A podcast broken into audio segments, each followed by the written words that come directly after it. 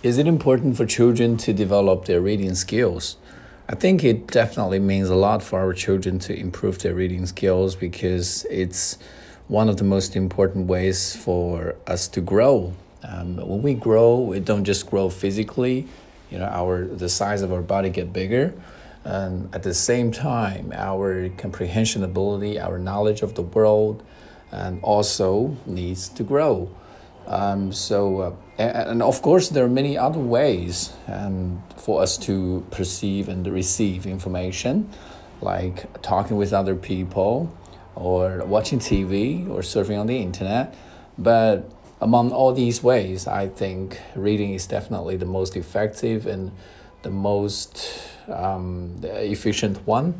Because when people write books, they have um, a systematic organization of their knowledge and that can help you digest their knowledge much quicker. And that is why our school system always, you know, uh, makes so much efforts to uh, encourage our children to read.